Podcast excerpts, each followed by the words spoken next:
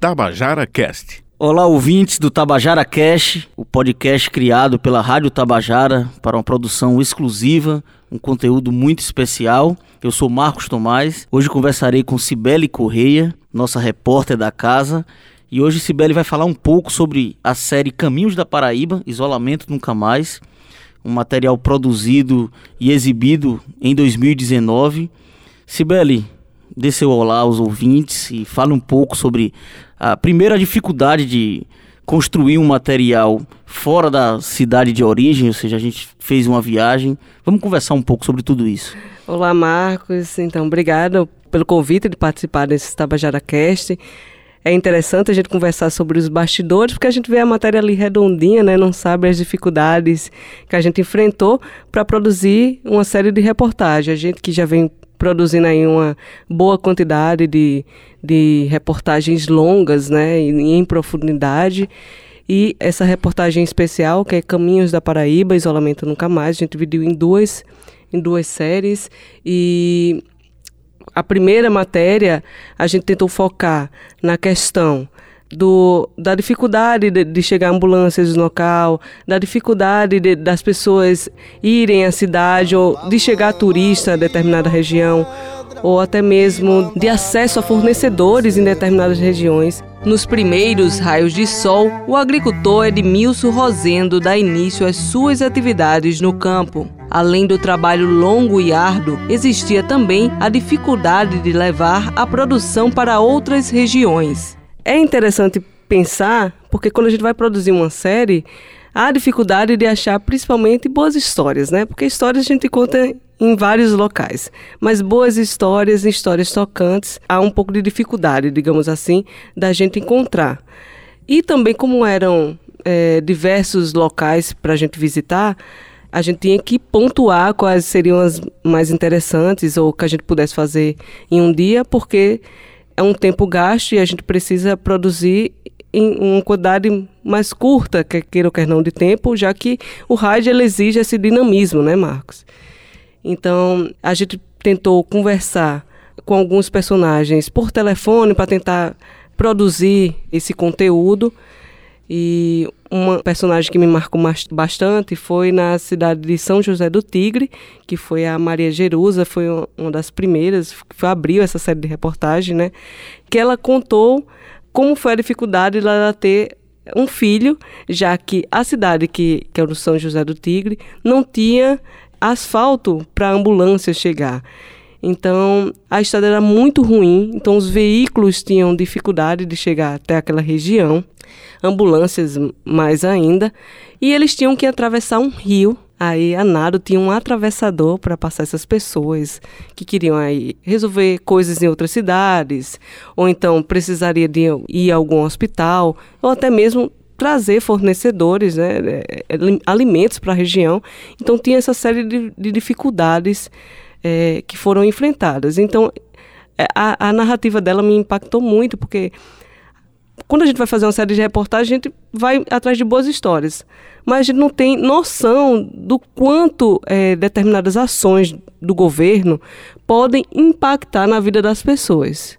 Não tem ideia. A gente só sabe quando a gente realmente escuta ou vai em loco ver realmente a realidade, porque muita gente fala assim, né, Marcos? Ah, são, são dois trechinhos de, de, de, de asfalto, isso daí não, não, não infere nada, o pessoal está inaugurando estrada em tal canto mas isso é um grande diferencial na vida de quem mora em determinadas regiões. Em meio às contrações do parto, Maria Jerusa enfrentava um grande desafio: chegar até o município vizinho para ter a sua segunda filha. E você foi comigo, né, Marcos, em uma das viagens, a gente pôde viajar. A gente tirou um dia para viajar a cidade e foi para Matinhas. Para falar um pouco sobre isso, Sibeli, vamos, vamos situar um pouco o ouvinte, né?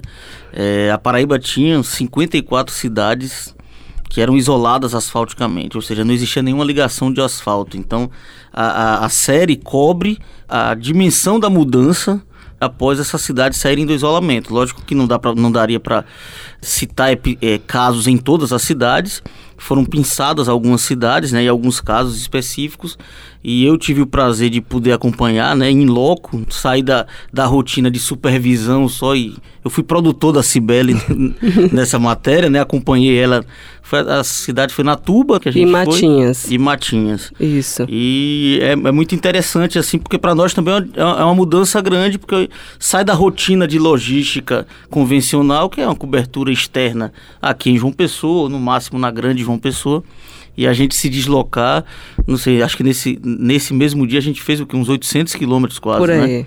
Então, foi, foi uma estrada longa, digamos É como assim. se fosse cruzasse a Paraíba toda em um sentido só, ultrapassasse até Cajazeiras, a distância que é, seria o extremo do estado.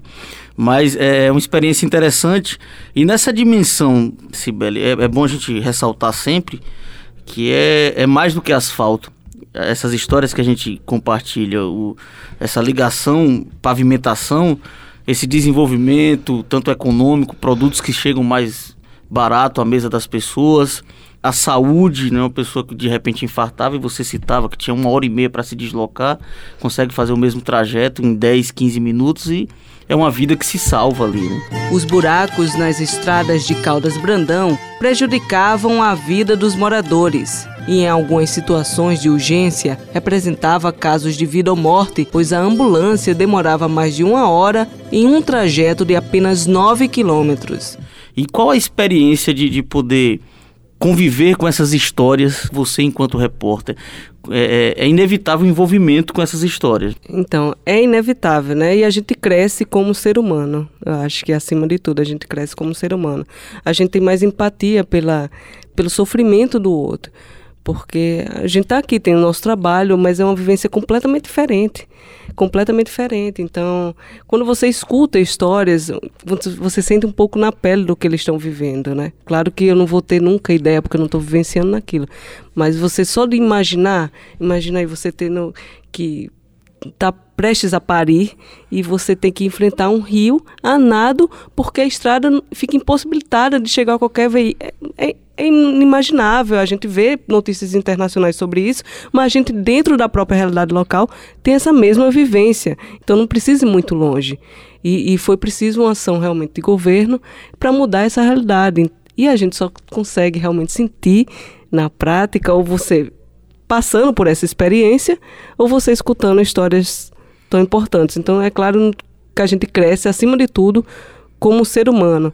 Uma das pessoas que eu escutei, Marcos, nessa primeira série, como a gente já falou antes, mas reforçar, foram divididos em duas etapas.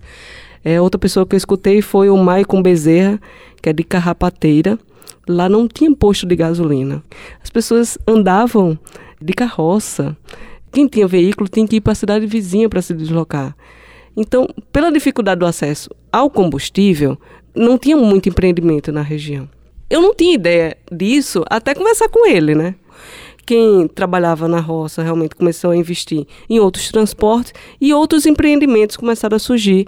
Então, Carrapateira ficou, ganhou um grande desenvolvimento por causa da criação do Estado. Pode ser 10, 5, 6 quilômetros, enfim, pode ser uma, algo insignificante para algumas pessoas, mas para ele foi uma realidade completamente modificada, né? E na segunda etapa, a gente pode já juntar um pouquinho o que a gente falou. Como você foi meu produtor nessa viagem, a gente foi para Matinhas e foi para Natuba e a gente tentou focar essa segunda série na questão do, do, turismo e na questão da agricultura principalmente. Matinhas é conhecida como uma grande produtora de laranja e Natuba hoje conhecida como uma grande produtora de uva aqui na região. Matinhas também tem condições de, de participar do Caminhos do Frio, né? Uma rota já bem conhecida aqui e eu conversei com algumas pessoas, alguns agricultores, eles falando que era um pedido aí da, da população, principalmente dos agricultores, de fazer essa estrada há muitos anos, porque eles tinham dificuldade aí de escoar a produção para outras regiões. Então, muitas vezes eles perdiam produções porque os carros ficavam atolados.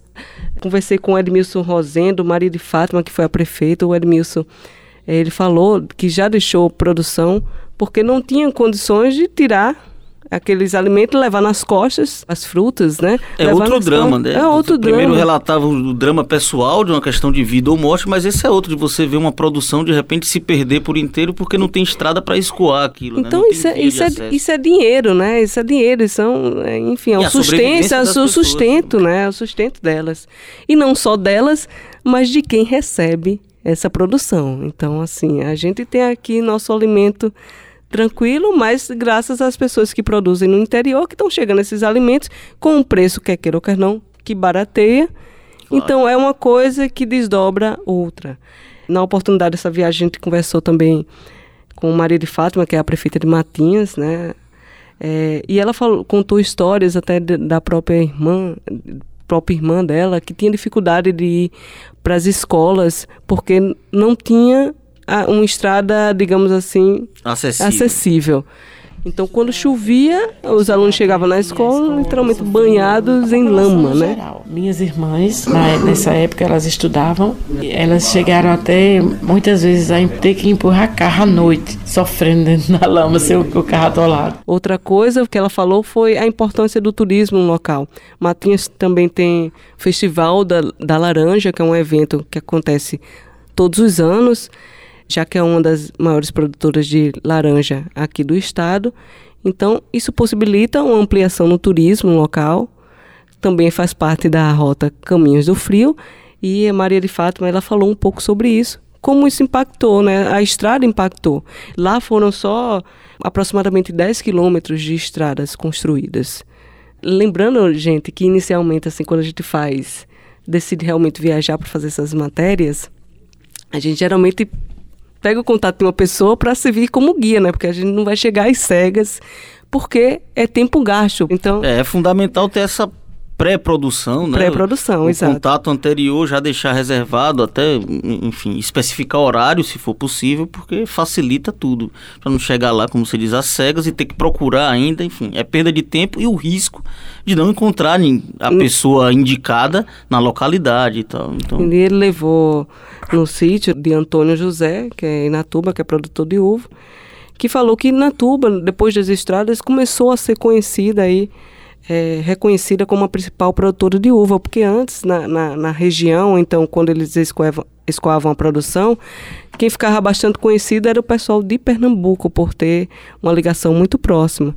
E a gente conversou com o pessoal do DRR, dizendo que eles já vão fazer esse trabalho, né, de tapa-buraco, digamos assim, e escutou também o pedido da população de novas estradas, que talvez seja algo que seja um plano do, da nova gestão, da, da gestão de João Azevedo durante esse período que ele vai ficar aí à frente. Então vamos esperar para ver realmente o que vai acontecer, mas foram experiências marcantes e a gente vai sempre em busca de boas histórias aqui para contar. É isso, esse é o Tabajara Cash. A gente conversou com Cibele Correia hoje, que produziu e executou a série Caminhos da Paraíba, Isolamento Nunca Mais. Fiquem ligados nas plataformas digitais de streaming aqui da Rádio Tabajara. Você pode encontrar toda a nossa produção, tanto exclusiva para podcast quanto as adaptações que são veiculadas na rádio, em todos os nossos canais digitais. Um abraço e até a próxima. Até a próxima.